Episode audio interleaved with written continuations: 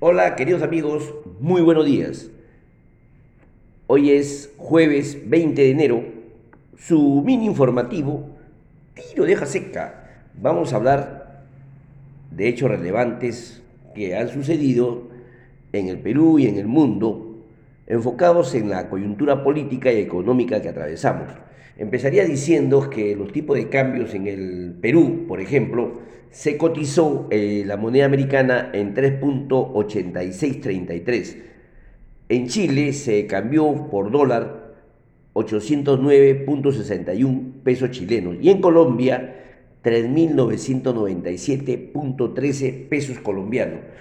Y el índice de la moneda estadounidense frente a las otras en el mundo se ubica en 95.59. También revisando los principales comodíes en el mundo, se cotizaron ayer, cerrados al 19 de enero, el cobre se situó en 439 dólares la libra, el oro 1841 por onza, el zinc 163 dólares por libra y la plata 24 dólares por onza.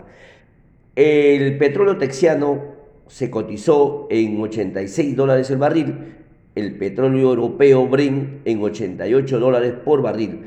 El maíz, el maíz en el mundo se cotizó 611 dólares por buchel, el trigo 795 dólares por buchel. Y la soya 1.392 dólares por buchel presentan una variación positiva en relación al día al cerrado al día 18.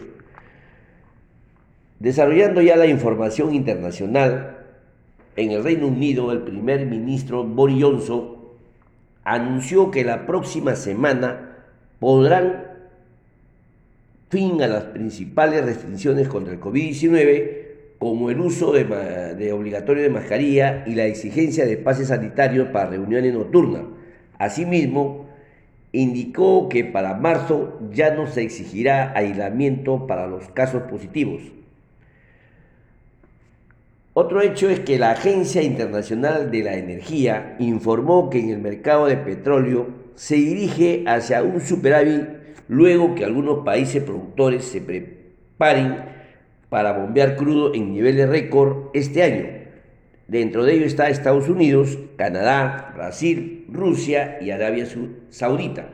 Y la demanda se mantenga ese superávit. Indicaron también que, con este excedente la acumulación de inventario de petróleo puede regresar a, a sus niveles pre-pandemia.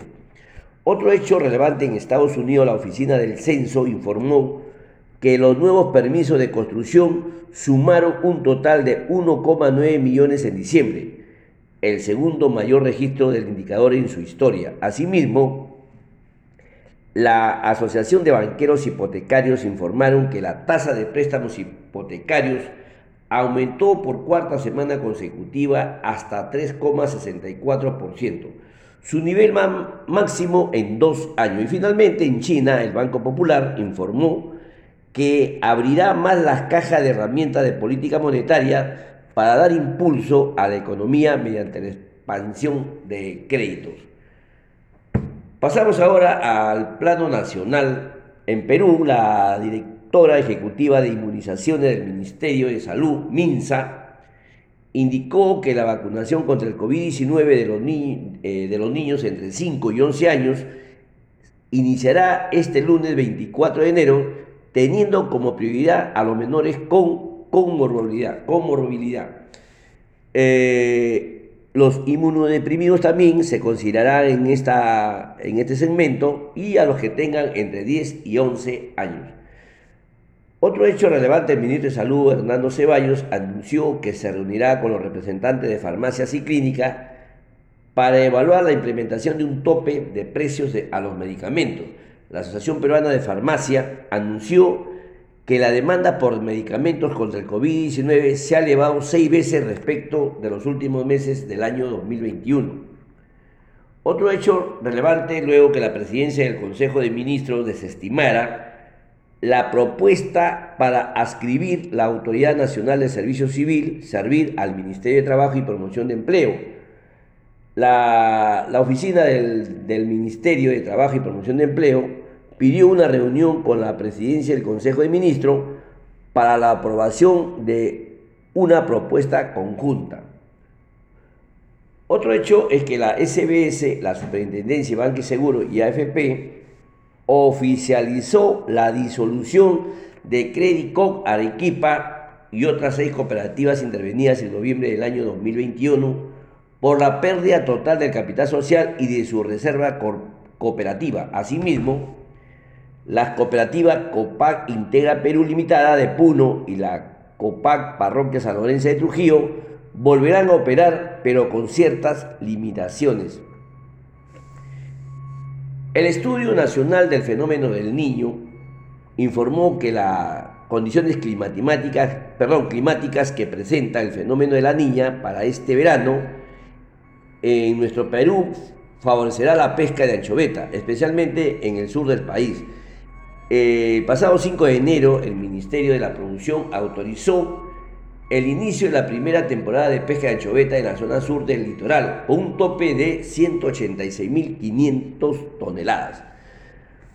Finalmente, el tipo de cambio cerró la jornada de ayer a la baja en 3.8633 por dólar. BCR de Perú intervino en el mercado cambiario colocando 52 millones en su cambiario ventas a tasa fija y 52 millones de certificados de depósito reajustables. Sin embargo, se registraron vencimientos por 40 millones en su cambiario ventas y 104 millones en crédito, eh, perdón, en certificado de depósito reajustable, dando como resultado una oferta neta negativa de alrededor de 41 millones de dólares. En cuanto al COVID-19, fallecieron 41 personas, estamos a un stock de 9,9 millones de vacunas, y la población inoculada se encuentra en 75,4%. Fuentes del Bloomberg, como le repito, SBS, también INEI, Congreso y MINSA. Como les comenté ayer, eh, vamos, a, vamos, a, vamos a analizar o analizamos el alza en el costo de financiamiento a manera de, de comentario del día. Empezaría diciéndole que las medidas para hacer frente al COVID-19 produjeron una notable reducción en el costo de financiamiento a nivel global. El de corto plazo se redujo en la medida en que los bancos centrales redujeron su tasa de referencia. El de, el de largo plazo, por la expansión cuantitativa de los bancos centrales y los temores que sobre el crecimiento generó la pandemia. Sin embargo, Hoy nos encontramos ante un panorama económico completamente distinto. Vamos a explicar los hechos. las positivas perspectivas para la economía y el preocupante proceso inflacionario que vive el mundo. En Estados Unidos, por ejemplo, la inflación llegó a 7,0% en el año 2021. Esto ha motivado que los bancos centrales empiecen a retirar los estímulos monetarios ante esto, el sistema de la Reserva Federal ya anunció el término de su programa de compra de bonos para marzo, llamados Taperín, y se espera que para ese mes anuncie la primera alza de su tasa de referencia. Esta situación ha provocado también que los rendimientos de los bonos del Tesoro de Estados Unidos a todos sus plazos hayan aumentado, la de 10 años reportó su nivel más alto en los casi dos años. En el Perú, la fuerte recuperación económica y la tasa de inflación reportadas en el año 2021, se ubicó en 6,4%, han llevado al BCR del Perú, al Banco Central de Reserva, aumentar su tasa de referencia a una velocidad que no se ha visto desde la implementación del esquema de meta de inflación, data del año 2003 en tan solo siete meses, dicha tasa se incrementó en 2,75 puntos porcentuales. De 0,25% pasó a 3%, con cinco incrementos sucesivos de 50 puntos básicos. Además, el aumento en la tasa de rendimiento de los bonos extranjeros han ocasionado que el rendimiento de los bonos peruanos en todos los plazos también se incremente. Esto ha provocado que haya un alza en el costo de financiamiento en el sistema financiero peruano. Las tasas de corto plazo se han incrementado en los últimos meses, tal es el caso de las recientes subidas de la tasa preferencial corporativas a 90 días, que luego de reportar mínimos históricos en abril del año pasado con 0,5%, en diciembre cerró en 2,9%, o la tasa de préstamo que hasta, hasta un año a corporativos, cuyo valor también se incrementó su mínimo de 1,4% en julio hasta 2,2% en diciembre. Asimismo, las tasas a largo plazo también reportan alzas. Así la tasa promedio para créditos hipotecarios, luego de reportar un mínimo histórico de 5,9% en julio, se incrementó hasta 6,8% en lo que va este mes de enero.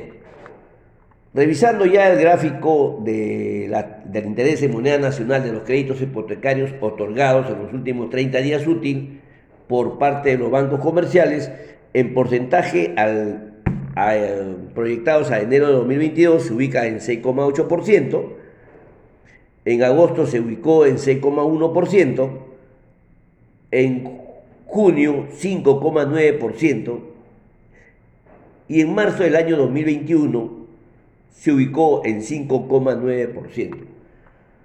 Esta fuente lo puede ubicar en la SBS todas las tasas referenciales en moneda nacional y en moneda extranjera, cómo se ha comportado frente, sobre todo en los, en los créditos hipotecarios. ¿no? Bien, queridos amigos, esos son todos los hechos relevantes, el comentario especial sobre, sobre esta alza de financiamiento, el costo, básicamente, el de corto plazo y el de largo plazo.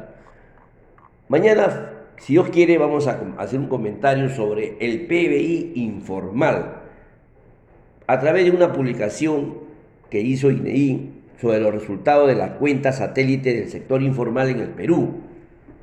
Vamos a analizar eh, cómo es que se aproxima la evolución del PBI en ese sector informal. Vamos a hablar de la estadística presentada en los periodos del año 2007 a 2020 que también resulta comprender la naturaleza dual de la economía peruana. En el día de mañana en ese artículo vamos a comentar los hallazgos que a, mi juicio son los más resaltantes que se pueden inferir en el mencionado estudio publicado por INI, Instituto Nacional de Informática. Así que mis queridos amigos, esos son todos los hechos relevantes. Mañana volveremos a estar con ustedes, y mediante, distanciamiento social, mascarilla y ventilación. No se olvide de acudir a su vacunación. Todavía tenemos 9,4 por 9,4 millones de vacunas, perdón, 9,9 millones de vacunas por aplicar. Así que no hay peros que valgan y adelante a vacunarse, a poner el hombro. Los antivacunas también lo respetamos su posición, así que tienen que usar su doble mascarilla para evitar el contagio, ¿no? Todos tenemos derecho de actuar como libre somos. Bien, dicho esto, hasta día de mañana, a cuidarnos mucho y gracias.